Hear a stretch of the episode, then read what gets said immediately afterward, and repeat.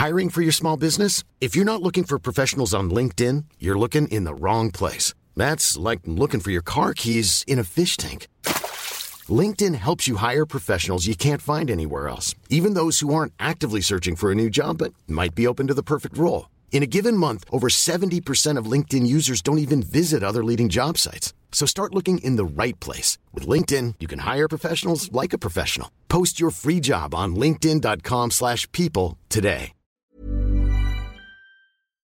Economic relationships Esta negociación de Libre Comercio And we cannot afford a billionaire class. no se ha acabado. que siete países a los cuales America now has the decirles best es que el país Me han está escuchado decirlo anteriormente. No nos volverán a sacar.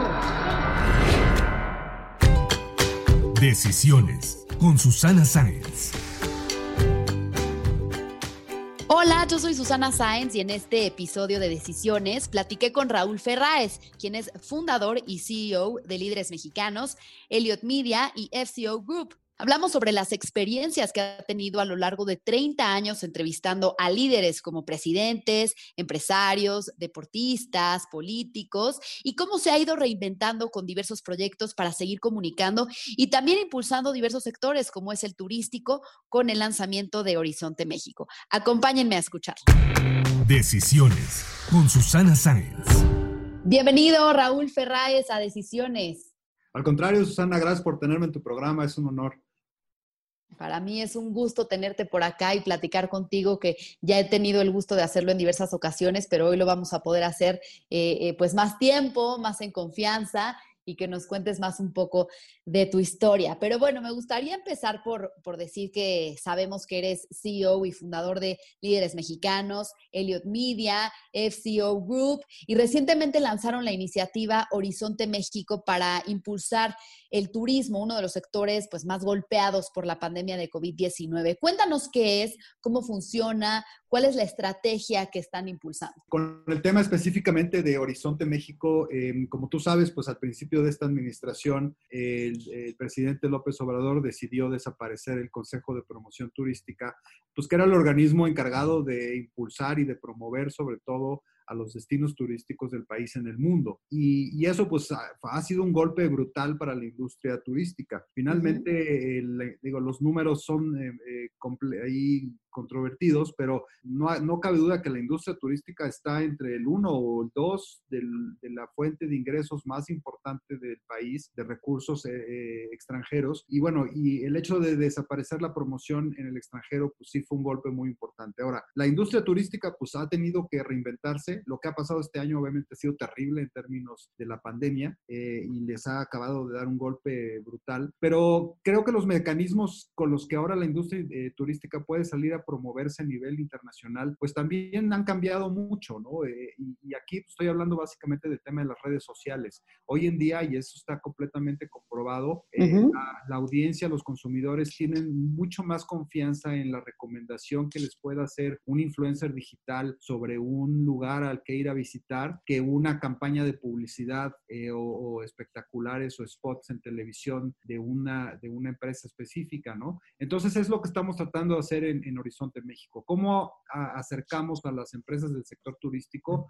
a, al tema de la influencia digital para generar mejor, mejor impacto, mejores resultados eh, y a un mucho menor precio? ¿Cómo están combinando estas estrategias digitales con el tema turístico para las empresas? Sabemos que FCO Group, con alta especialidad en esta industria de influencia digital y con la Asociación de GEMES, la compañía especializada en diseño, conducción, asesoría en materia turística, ¿qué están ofreciendo las empresas o específicamente cómo se está llevando a cabo esta promoción? Pues básicamente es esto que te comentaba, Susana, de cómo aprovechamos eh, eh, a los influencers y, los influencers a nivel global para generar esa promoción hacia México. Eh, una de las grandes ventajas de los influencers cuando viajan, cuando recomiendan lugares, es que tienen un nivel de credibilidad altísimo ante, ante las eh, audiencias que los siguen y eso pues los incita mucho a viajar. Y, ahí es donde está, yo creo que la gran clave eh, de, de, Horizonte, ¿no? Cómo a través de estas nuevas herramientas digitales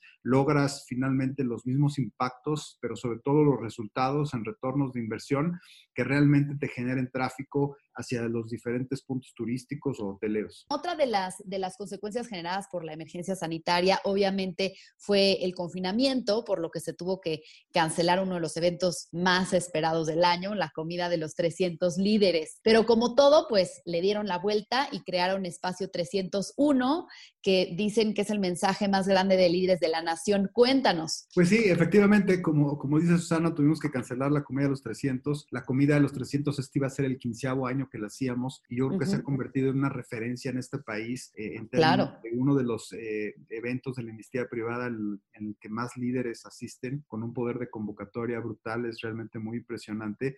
Y, y una de las decisiones que tomamos fue que hacer la comida de los 300 virtual, la verdad es que era imposible.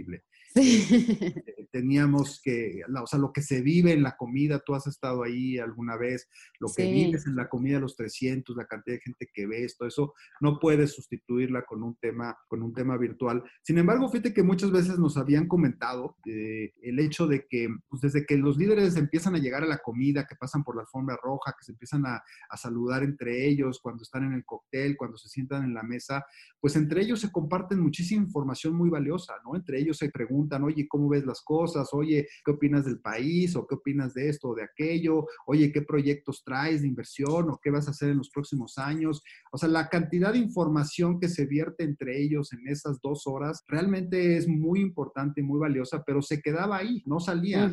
Y nosotros lo que pensamos es que de una otra forma, en un año sobre todo como este, en el que hay tanta incertidumbre y que también ha habido tan poca comunicación de los líderes, yo creo que hay que mandar mensajes a la sociedad y compartir esas visiones con el resto de los mexicanos. Por eso se llama, Susana, 301, porque somos eh, ese uno que no estamos en la lista de los 300, que somos el resto de los mexicanos.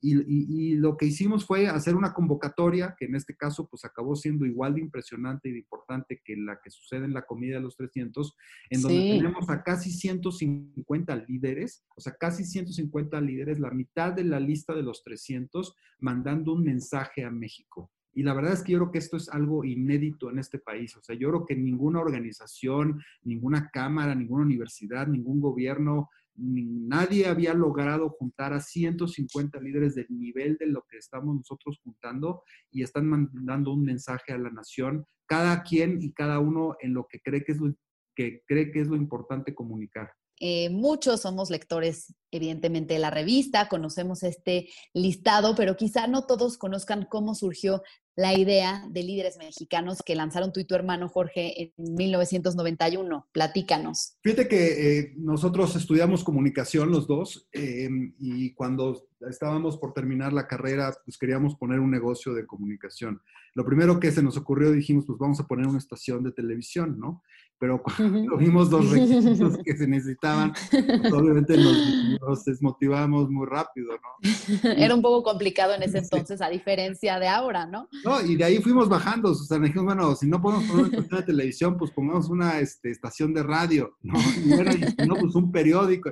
La verdad es que acabamos poniendo una revista, que es para lo que nos alcanzó, eh, y empezamos con una revista local en, el Pedregal y en las Lomas, que nos empezó pues, a, hacer entender el poder que tenía finalmente un medio y cómo comunicabas ideas y todo. Y, eso empezamos en 87, cuando estábamos todavía en la universidad, y empezamos a hacer entrevistas con líderes locales de esas colonias que finalmente eran líderes interesantes, y nos encantó esa, esa parte de, de poder acercarnos, de entrevistar a líderes, de poder conocer de poder eh, de una otra forma que a través de sus historias otros pudieran inspirarse. Digo, los primeros que se inspiraban éramos nosotros. Pues imagínate sentarte con esos empresarios, con esos políticos a platicar.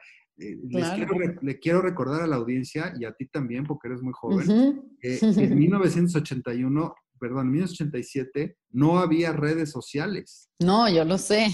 No había internet no te podías meter a Google y poner eh, quién es Carlos Slim y que te salían 27 notas de quién es Carlos Slim. O sea, la verdad es que, que, había un vacío de información sobre los líderes del país muy grande y fue eh, en ese sentido, como en, ese proceso de las revistas locales que teníamos, cómo se nos ocurrió hacer líderes mexicanos que salió finalmente en 1991.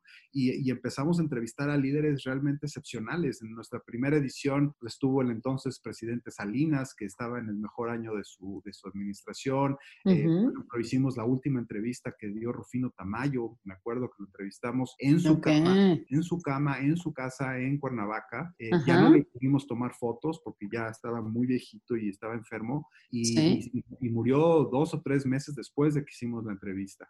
Eh, y, en fin, em, empezamos con, con, con esos tipos de entrevistas y la verdad es que nos dimos cuenta de que eh, para empezar, en este país había muchos líderes que, también querían hablar, que también querían dejar plasmadas sus historias, como historias de inspiración, como historias de enseñanza para otros mexicanos, para que también pudieran ellos encontrar sus propias historias de éxito. Y, ahí empezó la aventura de líderes hace 30 años, este, Oye, y me intriga además la forma en la que conseguían estas entrevistas, porque si bien dices, pues antes no había redes sociales, no era como que, bueno, ya conseguí el WhatsApp de la persona que le lleva comunicación a este empresario, el mail, o sea, iban de puerta en puerta eh, buscando a los entrevistados en estas colonias o cómo le hacían para ganarse la confianza. Digo, somos colegas, comunicólogos, periodistas y, sabemos que muchas veces los grandes empresarios, por ejemplo, parecieran inalcanzables. Digo, tiene que ver mucho esta parte que dices que tenían ganas de platicar, de hablar sobre su vida, sobre sus empresas, pero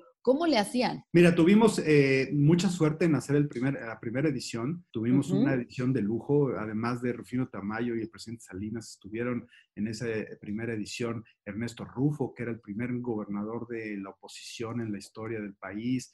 Eh, estuvo en esa edición eh, gente de verdad muy, muy importante. Y eso yo creo que de entrada nos ganó un prestigio de, salida muy bueno. luego hubo una coyuntura ahí interesante un año después de que salimos, en la que el presidente Salinas nos pidió que fuéramos sus biógrafos. Eh, y la primera edición especial que hicimos de la revista Líderes salió en septiembre de 1994, tres años después de que habíamos nacido, y fue una edición especial sobre la vida del presidente Salinas. Entonces, para nosotros mm. ser la biografía y ser los biógrafos de un presidente de México, independientemente de la opinión que puedas tener de él, pues es un trabajo realmente muy interesante, ¿no? Totalmente. Empezamos a viajar con el presidente a muchos lados, a conocer a, a los miembros de su gabinete, entrevistarlos. Y la verdad es que eso, Susana, nos abrió muchas puertas porque estábamos muy cerca del presidente de México y eso nos subíamos al avión presidencial, que ahora ya no existe y, nos subíamos al avión presidencial y ahí arriba del avión presidencial acordábamos las entrevistas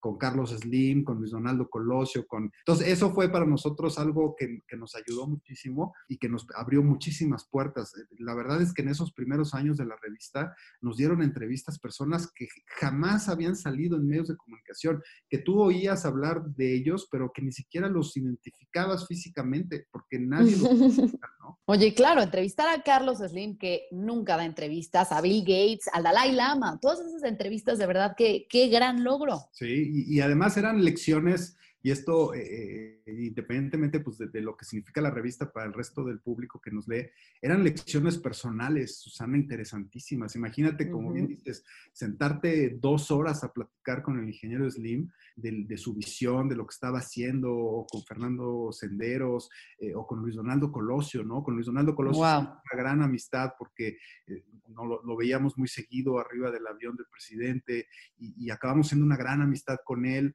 y, para nosotros fue realmente un privilegio brutal, siendo tan chavos, conocer a estos líderes tan importantes, poder convivir y platicar con ellos, y, fue realmente mágica esa parte del inicio. Me imagino, porque aparte pues son, son personajes que, que, creo que te dejan una huella, un aprendizaje o algo interesante siempre, ¿no? Y, y, bueno, de hecho en Twitter leo que te describes como coleccionista profesional de historias de éxito.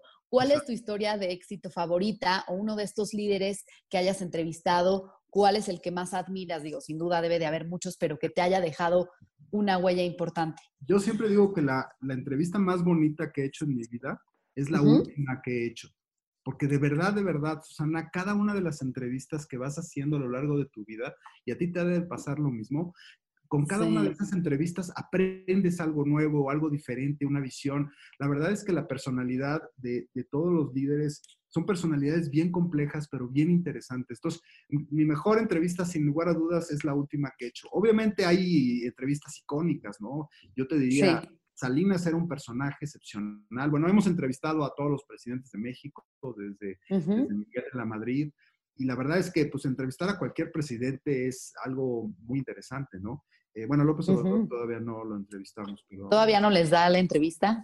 Creo que no las dé. Este, pero, bueno, eh, empresarios, ¿no? Obviamente Carlos Slim es uno de los empresarios más interesantes. Me acuerdo mucho eh, una entrevista que hicimos con Lorenzo Zambrano, que era el presidente de, de, Cemex, una de las compañías más grandes del mundo, que nos recibió en sus oficinas en Monterrey.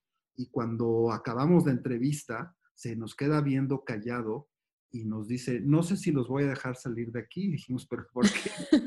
Dice, porque les he contado cosas que a nadie en mi vida le había contado. Wow. Entonces, eso, eso nos pasaba mucho. O sea, nos sentábamos, o nos sigue pasando, nos sentábamos con líderes y te contaban cosas que, que, que al final del día salían publicadas en la revista y que nadie más sabía, que nadie más conocía. Cuando entrevistamos a Carlos Slim, me acuerdo que estábamos en su oficina y había muchos rumores en esa época de realmente qué empresas tenía y sí, y cuáles. Bueno, acabó el hombre sacándonos los fajos de acciones de las empresas que tenía para mostrarnos cuáles. I'm Sandra, and I'm just the professional your small business was looking for. But you didn't hire me because you didn't use LinkedIn jobs. LinkedIn has professionals you can't find anywhere else, including those who aren't actively looking for a new job, but might be open to the perfect role, like me. In a given month, over 70% of LinkedIn users don't visit other leading job sites. So if you're not looking on LinkedIn, you'll miss out on great candidates like Sandra. Start hiring professionals like a professional. Post your free job on linkedin.com/people today. Sí estaba y cuáles no, no, una cosa que dices, wow, o sea, entonces esas experiencias siempre han sido muy bonitas. De los líderes internacionales, pues obviamente el Dalai Lama, yo creo que ha sido una de las entrevistas más grandes y poderosas que hemos hecho en la historia. La de Bill Gates también fue una entrevista muy especial. Hemos logrado muchas entrevistas, pero sí vuelvo a decirte, la mejor es la última que he hecho. ¿Y cuál fue la última que hiciste? Fíjate que la última que hice fue eh, nuestra portada, una portada que hicimos a, principios de año con una empresaria eh, el tema de las mujeres para nosotros es un tema muy importante porque hemos visto cómo ha habido realmente una evolución brutal del liderazgo de las mujeres en este país desde que nosotros empezamos hasta que ahorita. Claudia Janes es la presidenta de DuPont, pero además también es la presidenta del Consejo de Empresas Globales. O sea, ella representa a todas las empresas transnacionales que, que tienen actividades en nuestro país, lo cual, pues te imaginarás que es un porcentaje del Producto Interno Bruto del país brutal, ¿no? Nada más la empresa, nada más la empresa privada más grande de México, pues es Walmart, que vende cerca de 23 mil millones de dólares en México. O sea, estás hablando de un monstruo, ¿no? Entonces, creo, creo que, que, por ejemplo, el tema de las mujeres para nosotros es un tema que, que últimamente ha sido especialmente importante. Nos da muchísimo gusto darle seguimiento a, los, a las grandes líderes mujeres y cómo están evolucionando. Y, para nosotros es un compromiso muy profundo en la revista de seguir apoyando y descubriendo a, a mujeres que están haciendo cosas extraordinarias. ¿Qué porcentaje de mujeres hay en el ranking de, de los 300 líderes y qué esperan hacia futuro con este apoyo que quieren dar para eh, pues descubrir nuevos talentos, etcétera? Mira, en la lista de los 300 no tenemos eh, una cuota de género, creo que eso sería muy nos distorsionaría la lista, eh, pero siempre, como digo, hemos estado muy pendientes. Eh, empezamos teniendo, yo creo que en un principio, cuando inició la, lista de los 300 hace 20 años, entre un 4 y un 5% de la lista de mujeres. El año pasado tuvimos el un récord de 40 mujeres en la lista, o sea, un poco más del 13% de la lista son mujeres. Y entonces se, ve un, se ve una fuerza, se ve una llegada. Eh, cuando hablamos de los 300, estamos hablando de una distorsión como país porque estás hablando de un grupo de elite extremadamente pequeño, o sea, 300 personas en un país de 130 millones de habitantes, pues no es nada, ¿no? Pero bueno, es la elite de la elite de este país, ¿no? Y, llegar a esos niveles siempre toma muchos años y, eso es algo que también hay que entender. Las carreras exitosas son largas, las carreras, eh, eh, hoy en día yo creo que muchos de las nuevas generaciones o todos los centennials que están acostumbrados a, a con el dedo darle así vuelta a la página en sus cuentas de Instagram y ver la foto que sigue están acostumbrados que todo es muy rápido, pero la verdad es que eh, conforme vas analizando la vida de los grandes líderes, te vas dando cuenta que la mayoría de ellos tienen carreras pues, que les llevaron muchos años construir y, en la medida en que les llevaron años construir, en esa medida son sólidas y poderosas. Los que generalmente hicieron carreras cortas y saltaron al éxito muy rápido, eh, muchas veces pues no, no logran sostenerse en la cima, ¿no? Bueno, aunque hemos visto líderes jóvenes como por ejemplo el influencer Juan Pazurita, ¿no? También se están enfocando este tipo de, de, líderes. Me has platicado que son 14 categorías y que tienen un consejo editorial que analiza a cada personaje, el nivel de influencia, etcétera. Sí, hay ciertas categorías que son más propicias a a tener éxito rápido, por ejemplo, las categorías del, de deporte, ¿no? Obviamente ah, claro. todos los deportistas pues son chavos, ¿no? Eh, no hay ningún viejito este, jugando en el fútbol en Europa. este, en, el tema, por ejemplo, de cultura, también una de, una de las figuras que más orgullo me da de tener en la lista de los 300 es Isaac Hernández, ¿no? Eh, es un chavo de 26 años que es el mejor bailarín del mundo y es mexicano de Guadalajara y, es un, chavo excepcionalmente brillante y con una capacidad impresionante para el ballet. Y, y, también en temas de ciencia y todo, en temas de política también los cambios se dan muchas veces muy rápido, ¿no? Eh, obviamente tratamos que en la lista eh, no aparezcan liderazgos, pues porque ocupan posiciones eh, políticas nada más, ¿no? Sino que además tienen que demostrar que realmente están haciendo, o sea, que tienen influencia. Por ejemplo, en los gobernadores, hay 32 eh, gobernadores en el país. Yo diría que cualquier gobernador de cualquier estado de este país, pues es un hombre influyente o una mujer influyente, sin duda. Sin embargo, en la lista solo tenemos espacio para 18 gobernadores. Entonces, pues ahí, ahí es donde viene la clasificación también, decir, ok, solo hay 18 gobernadores que pueden entrar en la lista, entonces tenemos que escoger realmente a los que más influyen en el país. Claro. Oye, ¿y les ha pasado que alguna vez alguien les reclame por haber salido de la lista? Porque veo que hay gente que pues lleva todos estos años apareciendo y de repente pues salen porque alguien más eh, tuvo que subir, ¿no? Entonces, como Trump que un día le reclamó a Forbes diciendo que su fortuna era mayor que lo que habían publicado.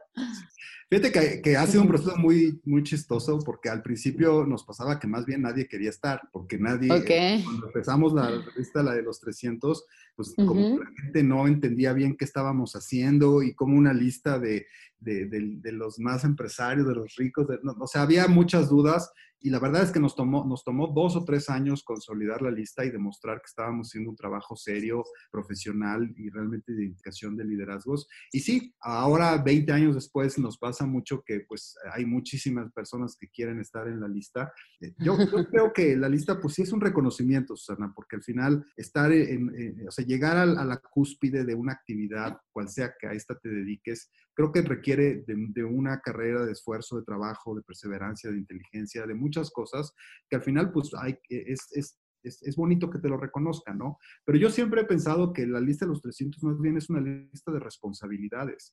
Eh, cualquiera de las decisiones que tome un miembro de la lista de los 300 pueden afectar a miles o inclusive a millones de mexicanos. Entonces, la responsabilidad que tienen los que aparecen en la lista de las acciones que que toman en base a, la, implicación que pueda tener en la vida de los mexicanos, pues siempre es una responsabilidad que yo creo que es muy grande. Y ahora que pues ya la gente eh, se ha ganado su lugar y que le gusta aparecer, también ha habido quienes no quieren salir porque quizás se quieren mantener low profile, algún empresario. La lista tiene una característica que esa la definimos desde el principio y es que eh, como, como decías ya hace un momento, tenemos eh, consejos editoriales por cada una de las categorías para poder realmente analizar bien quién está influyendo en, en cada uno de los, de los eh, segmentos. Y, y, una de las características más importantes de la lista es que una vez que tomamos la decisión de quién aparece en la lista, no es opción para el que aparece estar o no estar. o sea, no es una decisión que esa persona pueda decirte, oye, no quiero estar o si quiero estar. Eh, obviamente tampoco pueden pagar por estar o pagar por no estar, ¿no? Entonces, yo creo que eso es lo que le ha dado justamente eh, eh, la fuerza a la lista. Oye, y pues bueno, creo que muchas industrias se han ido reinventando ante la digitalización, los cambios en el mundo editorial, y ustedes fueron de los pioneros en lanzar en 2017 la primera revista interactiva después de 25 años con esta versión impresa. Cuéntanos cómo les ha ido y cómo ves el mundo de las revistas en 15, 30 años. Mira, nosotros pensamos que el cambio en términos de uso perdón, de hábitos de consumo de información de las audiencias ha sufrido una transformación brutal en los últimos 10 años, pero más brutal todavía en los últimos 3 o 4. Lo que ha puesto en jaque básicamente a todos los medios de comunicación tradicional del mundo. O sea, hoy en día un chavito de 15 años en la recámara de su casa en eh, Iztapaluca o en Chimalhuacán o en cualquier estado o municipio de la República puede llegar desde su celular a miles de personas, a millones de personas.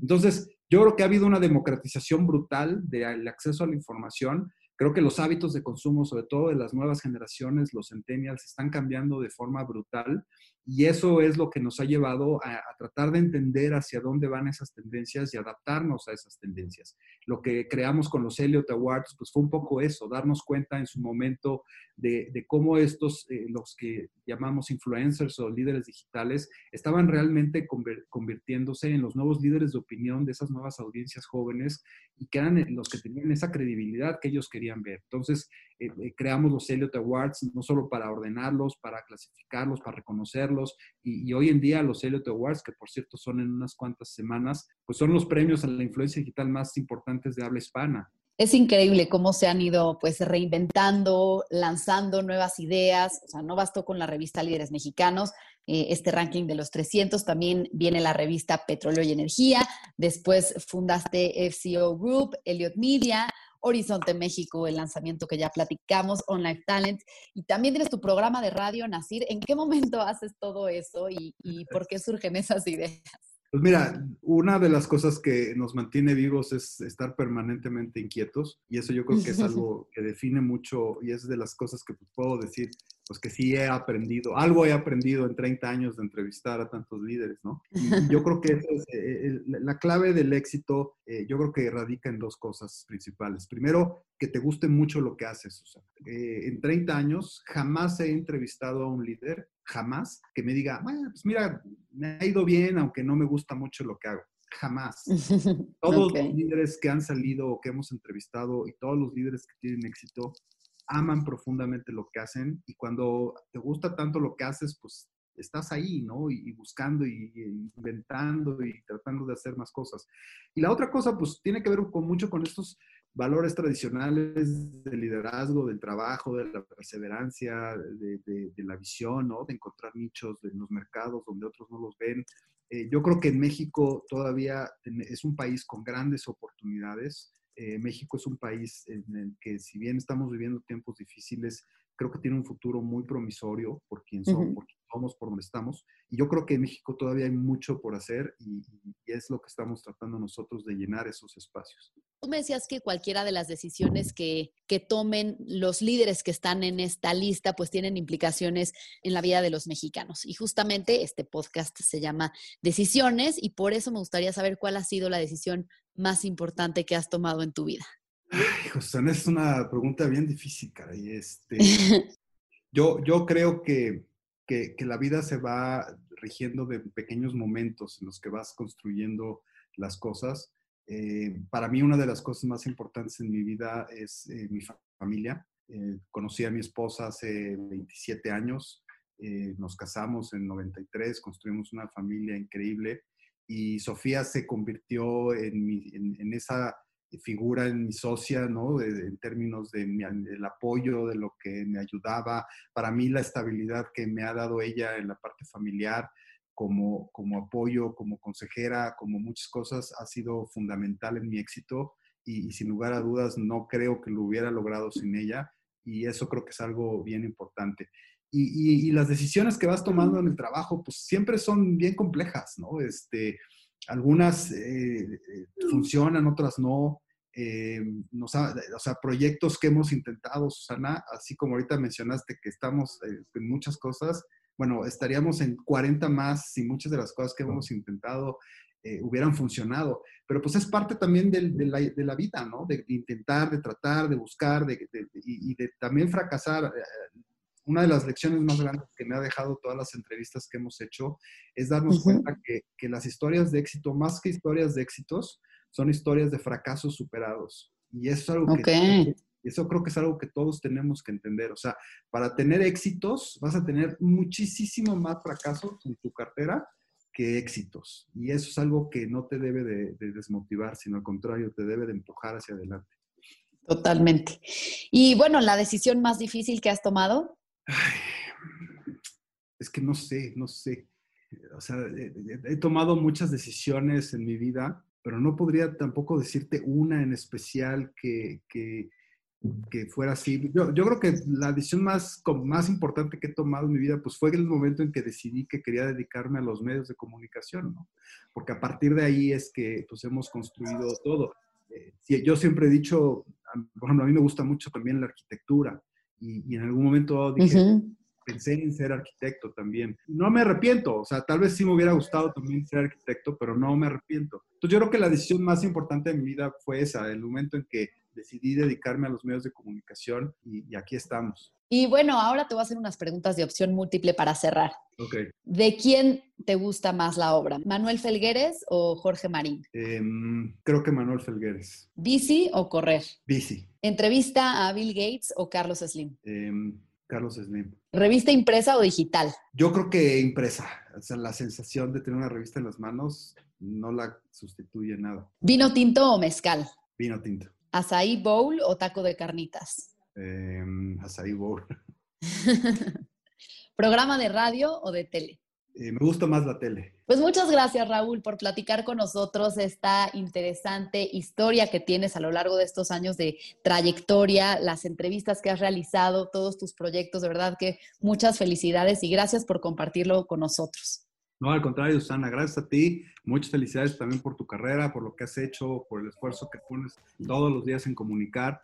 Te admiro Ay, mucho. gracias. Y, y, mucha suerte hacia adelante. Lo que podamos ayudarte, sabes que aquí estamos.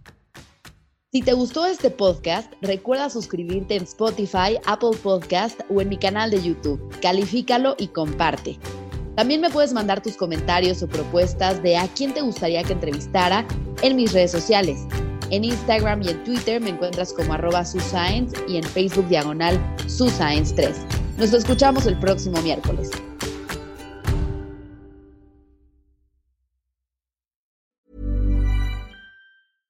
Imagine the softest sheets you've ever felt. Now imagine them getting even softer over time. That's what you'll feel with Bowl and Branch's organic cotton sheets. In a recent customer survey, 96% replied that Bowl and Branch sheets get softer with every wash. Start getting your best night's sleep in these sheets that get softer and softer for years to come. Try their sheets with a 30-night guarantee. Plus, get 15% off your first order at bowlandbranch.com. Code BUTTERY. Exclusions apply. See site for details.